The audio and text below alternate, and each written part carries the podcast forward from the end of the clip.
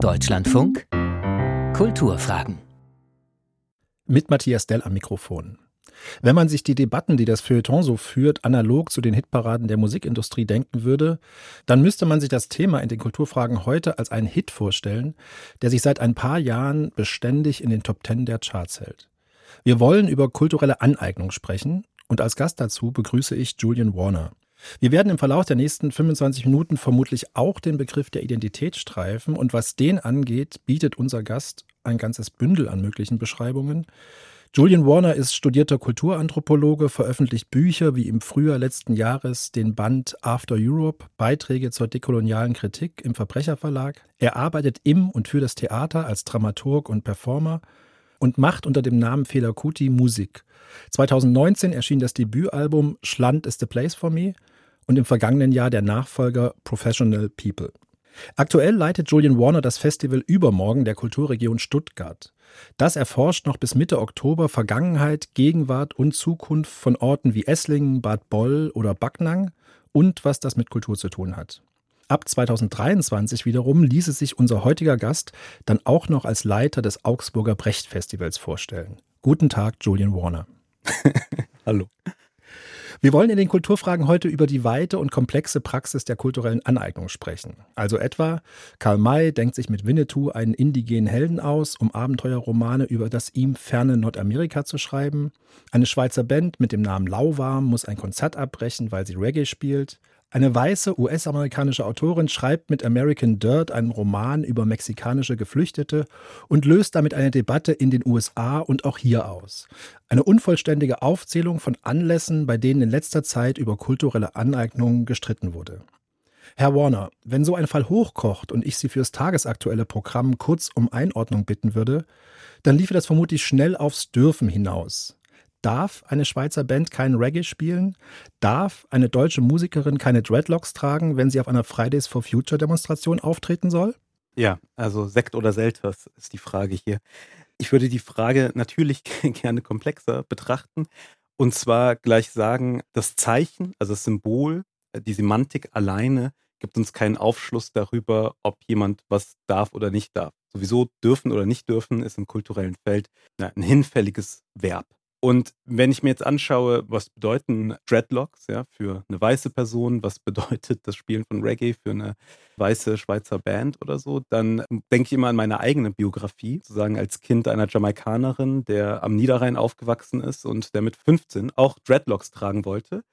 Und mir wurde das verboten von meiner Mutter. Und zwar wurde mir das verboten mit dem Ausspruch, das würde deiner Großmutter, deiner jamaikanischen Großmutter, das Herz brechen sie würde dann denken, dass all das, wofür sie gekämpft hat, wofür sie gearbeitet hat, Böden in irgendwelchen englischen Krankenhäusern geschrubbt hat, ja, Haare geschnitten etc., ihre Tochter irgendwie einen Bildungsaufstieg zu ermöglichen, dass all das dann den Bach runtergehen würde. Ich würde klassenmäßig runtersteigen. Warum ist das so? Naja, also für eine konservative, bürgerliche Jamaikanerin sind die Dreadlocks ein Zeichen irgendwie von irgendwelchen Spinnern, die da Ganja rauchend im Busch abhängen. Also was ich damit sagen will, ist, nicht das Zeichen macht die Musik, ja, sondern der Kontext, in dem das passiert. Wenn ich trotzdem noch mit dem Dürfen ankommen könnte, die Schweizer Reggae-Band, die auch noch Lauwarm heißt und die sowieso keiner kennt, die ist ja jetzt vom Feuilleton vielleicht auch ein bisschen leichter abzutun. Bei jemandem wie, sagen wir, Robert Lepage ist das anders. Das ist ein kanadischer Regisseur, ein großer mhm. Name im globalen Theaterfestivalbetrieb, der zudem mit einem diversen Ensemble arbeitet. Und da war die Aufregung dann eben größer, als er vor ein paar Jahren ein Stück über die Ureinwohner Nordamerikas machen wollte, ohne mit deren Nachkommen zu arbeiten. Ich frage jetzt trotzdem nochmal, darf der das auch nicht, auch wenn er es kritisch und ja eigentlich gut meint im Sinne dieses globalen Theaterfestivalbetriebs?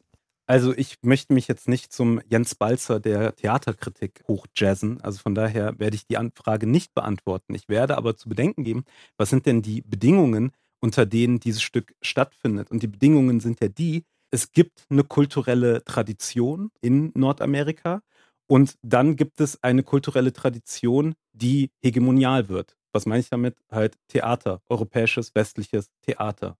Das heißt, am Anfang dieser Geschichte steht nicht die politisch richtige oder wünschenswerte Integration von anderen Geschichten, die wir noch nicht gehört haben, die jetzt Gehör finden müssen, sondern am Anfang steht ja der Ausschluss, der Ausschluss anderer kultureller Praktiken, anderer Geschichten etc der Teil der Institutionalisierungsgeschichte von westlichem Theater. Und in den Ruinen sozusagen, ja, dieses Failed Contacts entsteht dann dieses Theaterprojekt. Und ich würde immer sagen, also wenn Sie was haben wollen, wo Sie sagen können, so Warner hat es gesagt, Warner ist schuld, ich würde sagen, immer machen.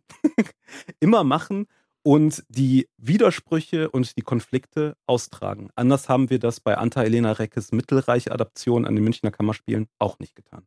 Um das kurz zu erklären, Mittelreich war eine Arbeit von Anta-Elena Recke, die 2017 an den Kammerspielen in München rausgekommen ist. Sie waren der Dramaturg und die Arbeit bestand darin, eine andere Arbeit gleichen Namens, nämlich die Adaption des Buches von Josef Bierbichler durch Anna-Sophie Mahler, noch einmal auf die Bühne zu bringen. Gleiche Kostüme, gleiches Szenenbild, gleiche Regie, mit dem einen Unterschied, dass das ganze Ensemble mit Menschen of Color besetzt waren. Das heißt, sie haben sich praktisch damals einen weißen Stoff, der sehr weiß gelesen wurde in Bayern von Bierbichler, in der Arbeit von Anna-Sophie Mahler angeeignet, aus so einer afrodeutschen Perspektive, wenn man das so sagen kann, und haben damit, was dann die Kritiken gezeigt haben, doch für Verwirrung gesorgt, weil das Unverständnis groß war, warum man das jetzt nochmal machen muss, nur quasi mit anderen Personen. Stellenweise wurde auch von Geflüchteten geschrieben, die da plötzlich in dieser Kunst rumspringen, die keiner mehr ist. Da hat lustigerweise damals niemand von kultureller Aneignung gesprochen, obwohl sie jetzt nahelegen, dass es das gewesen ist. Jetzt haben Sie gerade Jens Balzer erwähnt, der ist Popkritiker und hat gerade ein Buch geschrieben, Ethik der Appropriation. Und das ist so ein bisschen quasi das Buch der Stunde, weil es eben auch eine Antwort vorschlägt auf die Frage nach dem Dürfen. Balzer unterscheidet dann nämlich in gute und schlechte kulturelle Appropriation. Finden Sie diese Unterscheidung hilfreich? Ich finde diese Unterscheidung völlig fehlgeleitet. Also alles, was diese Unterscheidung macht, ist, den Popkritiker zum Schiedsrichter der Diskurse zu erwählen. Von daher, ich würde sagen, Popkultur ohne kulturelle Aneignung gibt es nicht. Denn alles, was davor stattfindet, ist Volkskultur. Es gibt ein tolles Buch aus dem Verbrecherverlag Rhythmus, mir fällt der Autor jetzt gerade nicht ein. Da geht es um die Geburtsstunde des Jazz aus der Militärmusik und der hat da so eine Urszene und in dieser Urszene wird beschrieben, wie die Osmanen vor Wien stehen und die verteidigenden europäischen Truppen einen Sport daraus machen, den osmanischen Militärmusikern die Instrumente zu klauen. Und ich würde sagen, das eignet sich als einer von vielen Geburtsmomenten der Populärkultur. Also am Anfang steht Zweckentfremdung, steht der Anti-Essentialismus. Und jetzt kommt der Punkt, wo ich mich abgrenzen würde oder wo ich sagen würde, so da, da idealisiert Herr Balzer sozusagen etwas. Jegliche Form kulturellen Ausdrucks unterliegt erstmal der kulturellen Aneignung, ja. Ob das Michael Jackson ist, der den Moonwalk macht, ja, so. Diesen Moonwalk können Sie zurückverfolgen zu verschiedenen transatlantischen Tänzen, die alle informiert sind, sowohl von irischen MigrantInnen, also die dann den Irish Jig da reingebracht haben, genauso wie natürlich afrikanischen SklavInnen oder versklavten Menschen. Also es ist immer vermischt und es ist, man muss ja nur das Wort Michael Jackson in den Mund nehmen, es ist immer auch toxisch. Popkultur ist immer gefährlich. Also Herr Balzer führt ja dann als positives Beispiel einer kulturellen Aneignung Public Enemy heran. Die kann er dann stilisieren als einen kulturellen Akteur, der aus einer minoritären Position heraus, der Position des Schwarzen, des Afroamerikaners heraus, sich Geschichte wieder aneignet und dann kann Herr Balzer sagen so, ja, hey, das ist doch progressiv und eine Aneignung, das ist doch super. Und da würde ich halt sagen, es ist insofern eine Idealisierung, als dass er dann natürlich dem auch bei Public Enemy herumspielenden Antisemitismus, die Macho-Kultur, den schwarzen Nationalismus, der da drin hängt, dafür leugnen muss. Er muss das rausschneiden, damit er es idealisieren kann. Und so, glaube ich, könnten wir durch die gesamte Popkultur gehen und immer wieder Formen der kulturellen Aneignung finden, die in sich problematisch sind, aber auch progressive Momente haben. Und dann komme ich zu dem Punkt, dass ich sagen würde, wenn Sie von einer Ethik der Appropriation sprechen wollen, also wenn Sie in der Lage sein wollen, Gutes von Schlechtem zu unterscheiden, dann müssen Sie offenlegen, für was für eine Welt Sie kämpfen. Sie müssen priorisieren. Da habe ich jetzt gleich mehrere Fragen. Ich wollte nur ganz kurz nachtragen, dass der Autor dieses Buches, das glaube ich richtig heißt, Rhythmen, die die Welt bewegen, Rudolf Lorenzen ist, wenn ich das richtig weiß. Ja, genau ein Literat, der bereits verstorben ist. Viele Fragen stellen sich für mich da jetzt. Die eine wäre eben, was heißt denn das mit dieser Positionierung und der Priorisierung? wie macht die sich kenntlich? Ist das etwas, was man überhaupt ethisch machen kann oder geht es dann nicht auch darum, ästhetisch zu argumentieren? Nee, ich würde es noch platter sagen, es sind halt Kämpfe. Es tut mir leid, dass ich jetzt sozusagen dieses Gespräch, was ja ein hochkulturelles Gespräch sein soll, aus der bürgerlichen Matrix rausreißen muss. Aber ich glaube, es ist symptomatisch für den Begriff der kulturelle Aneignung und der Art und Weise, wie er eingesetzt wird, dass wir im Grunde genommen im Kulturkampf sind.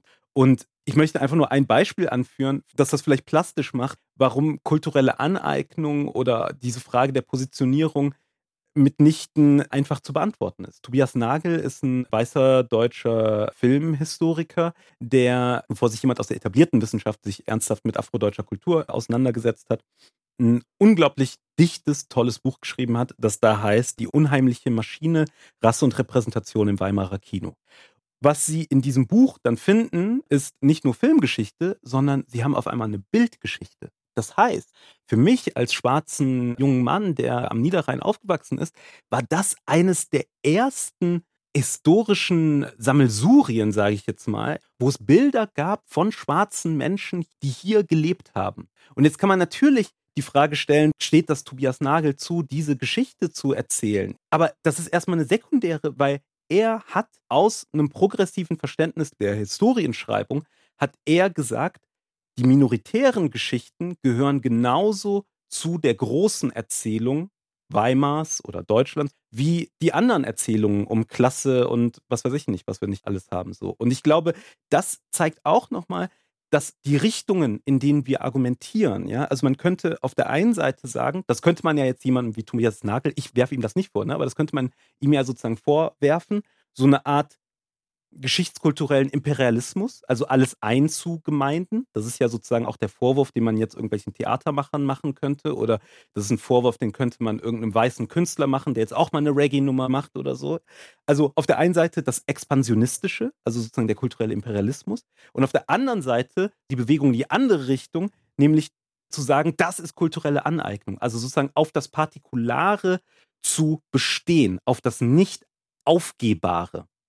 Aber da würde ich jetzt mein Argument oder meine Frage wieder erkennen, dass man es ästhetisch lesen muss. Und dann könnte man in dem Fall ja sagen, eine Debatte um Nagels Buch, unabhängig davon, dass es auch so viele nicht kennen werden, mhm. das ist vielleicht auch noch ein Faktor, die kann gar nicht entstehen oder die wird nicht geführt. Keiner kommt auf die Idee, es zu sagen, weil es einfach, jetzt sage ich es mal so, ein gutes Buch ist. Das heißt, er hat seine Arbeit gut gemacht und er hat damit etwas beackert, was vorher nicht Leute beackert haben und hat damit Wissen und Bilder zur Verfügung gestellt, die dann vielleicht später, wenn die Geschichte größer und breiter geschrieben hm. ist, nochmal anders angeguckt werden. Also die Frage, weil Sie auch vorhin Michael Jackson erwähnt ja. haben, warum taucht dann an manchen Punkten diese Problematisierung kulturelle Aneignung auf oder an anderen nicht, wenn sie, wie Sie doch sagen, Popkultur allgemein prägt?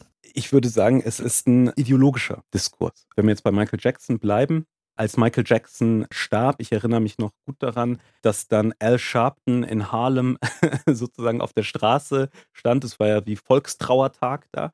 Und er sagte, sie können ihn uns nicht wegnehmen. Er war schwarz.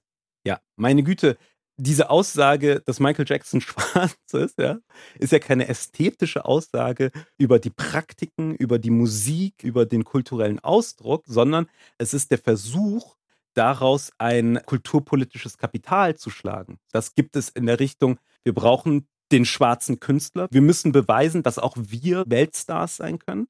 Und auf der anderen Seite gibt es natürlich, also ne, ich denke an die deutsche Nationalmannschaft und die Werbung, die es damals gab. Das kunterbunte Grillfest. Das war mal so eine Fernsehwerbung zur deutschen Nationalmannschaft, wo Ösils Eltern und Podolskis Eltern und alle irgendwie zusammenkommen und da gemeinsam Deutschland feiern. Und das ist ja die umgekehrte Variante. Also wir können jetzt beweisen, das gehört alles zu uns.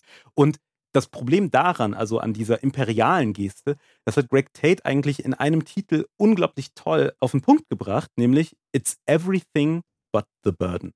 Also es ist alles außer die Last, die du damit tragen musst. Und damit schließt sich der Kreis auch wieder zurück zu den Dreadlocks. Und da muss ich jetzt nicht zu lauwarm in die Schweiz gehen, sondern da kann ich bei meiner eigenen Biografie bleiben. Für mich, als jemand, der 1985 am Niederrhein geboren wurde und aufgewachsen ist, ist es ja etwas komplett anderes. Es ist ein komplett anderer Kontext, Dreadlocks zu tragen, als für meine Großmutter, die irgendwie Anfang des 20. Jahrhunderts im segregierten Jamaika aufgewachsen ist.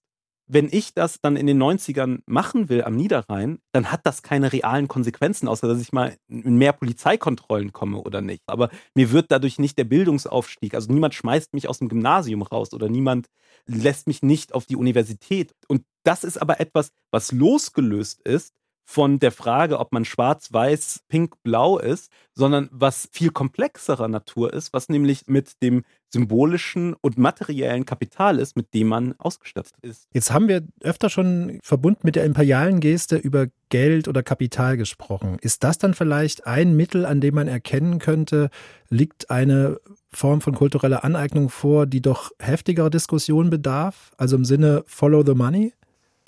Also das ist eine Diskussion, die, da spricht jetzt der Leiter des Brecht-Festivals zu Ihnen, die dialektisch zu betrachten ist. Es hat einen Zeitkern. also will sagen, diese Frage ist 1940, 1950 anders zu beantworten als 2022. Warum? Also eine der großen Debatten um kulturelle Aneignung, um jetzt mal ganz konkret zu werden, ist ja um Bluesmusik. Und da haben sie auf der einen Seite Blues und Rock'n'Roll. Da haben sie auf der einen Seite natürlich so Leute wie Elvis Presley, die weltweit ein Tanzfieber auslösen. Da auch wieder, wenn wir in der Logik bleiben, ist es eine kulturelle Aneignung. Es schwappt nach Deutschland über und ohne Tanzfieber kann Dietrich Dietrichsen nicht seine progressive Poptheorie schreiben. 1940, 1950, später natürlich auch die Rolling Stones, die sozusagen den Blues übersetzen aber auch immer wieder Hommage betreiben an ihre Heldinnen beziehungsweise an die Originators. Jetzt ist aber da ein ganz spezifischer Unterschied zu 2022. Was sind 1950, 1960, 1940 die Vertriebswege? Also 1940 haben wir Leute, die aktiv, ich denke da an die ethnografischen Aufnahmen von Folkways, Leute, die sozusagen umherziehen und Musik aufnehmen, aktiv also Musik aufnehmen. Die Musik ist lokal verortet, die wird da gespielt, die Musik muss aufgenommen werden. Dann gibt es nur wenige, die Zugang zu so einem Label haben, die Zugang zu diesen Vertriebswegen haben und über die kommt das dann sozusagen erst in die globale kollektive Zirkulation. Jetzt ist das natürlich 2022. Ich habe hier ein iPhone liegen. Auf diesem iPhone habe ich zum einen die App Bandcamp, ich habe aber auch die App Spotify.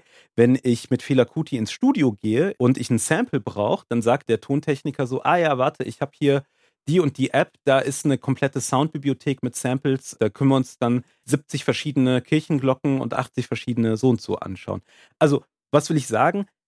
Die technologische Verfügbarkeit und die Möglichkeit des Vertriebs ist eine ganz andere und sie ist auch ganz anders verteilt. Also jeder mit einem Handy betreibt, ob er möchte oder nicht, die ganze Zeit irgendwie Aneignungen, wo es gar keinen Sinn macht mehr, die sozusagen zu problematisieren. Ich will sagen, so, es ist einfach eine komplett andere technologische und Vertriebswirklichkeit. Und zusätzlich würde ich auch sagen, ist das kapitalistische Modell, unter dem wir 2022 operieren, natürlich auch ein komplett anderes. Also 2022 haben wir Plattformkapitalismus. Ich kann irgendwo irgendwas machen und äh, ne, wie ich, mir kommt jetzt der Name nicht, aber es gibt einen Künstler, ist ein Anglistikstudent aus Tübingen, der macht Musik, der nennt das neue, neue Deutsche Welle, ja, so, hat noch nie ein Live-Konzert gespielt, aber hat Millionen Klicks auf Spotify. Er kann das einfach hochladen und dann wird der gesigned. Na klar, es gibt auch noch Labels und so, aber im Grunde genommen gibt die Plattform das her, dass alle möglichen Leute alles Mögliche darauf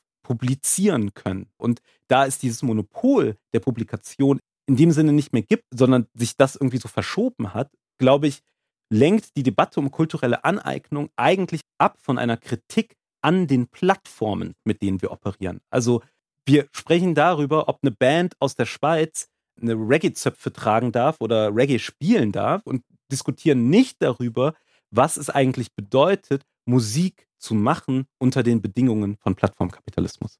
Das würde ja dazu passen, dass Sie sagen, es geht eigentlich um Kulturkämpfe und Kulturkämpfe sind in gewisser Weise ja Ersatzhandlungen von eben Machtkämpfe, die man auf anderen Feldern ausführt und die eigentlich natürlich Fragen überdecken, die dringender sind, wie Sie gerade gesagt haben, oder vielleicht auch schwerer adressierbar. Mit dieser Zeitidee wollte ich dann nochmal kurz überlegen, weil vor dem Hintergrund könnte man ja auch sagen, dass zum Beispiel eine Figur wie Günter Wallraff, der vor 40 Jahren sich als Ali der Türke verkleidet, um damit irgendwie sichtbar zu machen, unter welch schlimmen Arbeitsbedingungen Bedingungen die damalige sogenannte Gastarbeitergeneration gearbeitet hat. Und wenn man heute darauf guckt, ist das natürlich ein absolut merkwürdiger Karneval, der stattfindet. Gleichzeitig gäbe es bestimmt auch den Impuls zu sagen, ja, das war doch damals aber richtig und wichtig, weil es dem Problem quasi Publizität zugeführt hat, obwohl es dann auch wieder unterschlägt, und da kommt jetzt meine Frage raus, mhm. dass es bereits damals ja eine Kritik an dieser Praxis gegeben hat von Leuten aus der Community. Mhm. Die war damals natürlich bloß nicht so präsent, wie sie heute sein kann, weil mhm. es heute mehr Leute gibt, die über die von Ihnen beschriebenen medialen Vertriebswege sich bemerkbar machen können. Wäre also praktisch kulturelle Aneignung die Tatsache, dass wir darüber sprechen, eigentlich ein Ausdruck davon auch, dass eben mehr Leute mitsprechen können mittlerweile und dass damit eben mehr Debatten geführt werden, die früher leichter verschwiegen werden konnten oder die früher leichter hm. stillgestellt werden konnten? Ja, unbedingt. Also ich glaube, da würde ich jetzt auch nochmal das Beispiel Blackface-Theaterskandale an deutschen Theatern aufwerfen. Die Skandalisierungen von Blackface-Theater oder von Blackface-Praktiken an deutschen Theatern gab es ja schon vor Unschuld am deutschen Theater. 2012 oder 11 war das, ja, glaube ich. Genau. Aber das Medienecho gab es nicht.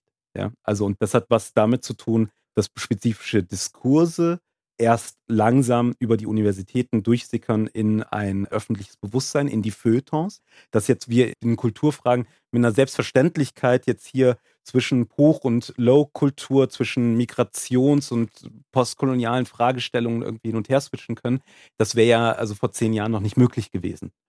Insofern würde ich sagen, ja, es hängt damit zusammen, dass mehr Menschen mit einer interessanteren Biografie eine Stimme haben, ja, ob in den Redaktionen, aber auch als HörerInnen. Aber es hängt auch damit zusammen, und da komme ich zurück auf Technologie und Kapitalismus, dass wir in einer Welt leben, die über Identitäten funktioniert. Diese schöne neue Welt, wo jeder alle eine Stimme haben, kommt ja über den Preis, dass wir alle Eingang gefunden haben in diese Welt über eine spezifische Identität. Also ich bin ja der schwarze Brecht-Festivalleiter ja, oder der schwarze Leiter des Festivals der Kulturregion Stuttgart. Dass das die Bedingungen des Diskurses sind, führt dann auch zu dieser neurotischen Diskussion um kulturelle Aneignung, weil wenn ich geholt worden bin, eigentlich um eine gewisse Perspektive reinzubringen, dann fühle ich mich natürlich umso angegriffener, wenn mir diese Perspektive oder wenn mir das, was ich zu bieten habe, weggenommen wird.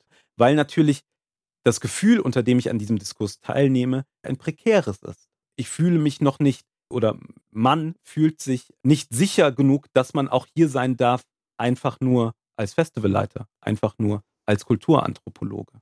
Wenn ich jetzt einmal versuche, zum Ende der Sendung diesen wilden Ritt durch ziemlich viele kulturelle Fragen zusammenzufassen, dann sagen Sie, kulturelle Aneignung ist eine Praxis, die für Popkultur wesentlich ist und Debatten, die unter diesem Namen geführt werden, tauchen halt nur an Stellen auf, wo sich etwas reibt. Die Frage, ob man das darf oder nicht darf, wäre dann eine Verknappung und eigentlich auch eine vertane Chance, weil es auch darum geht, anderes Wissen zu hören. Was ich noch interessant fand, dass wir jetzt in diesem Gespräch dann unwillkürlich auch auf das Thema Blackfacing gekommen sind.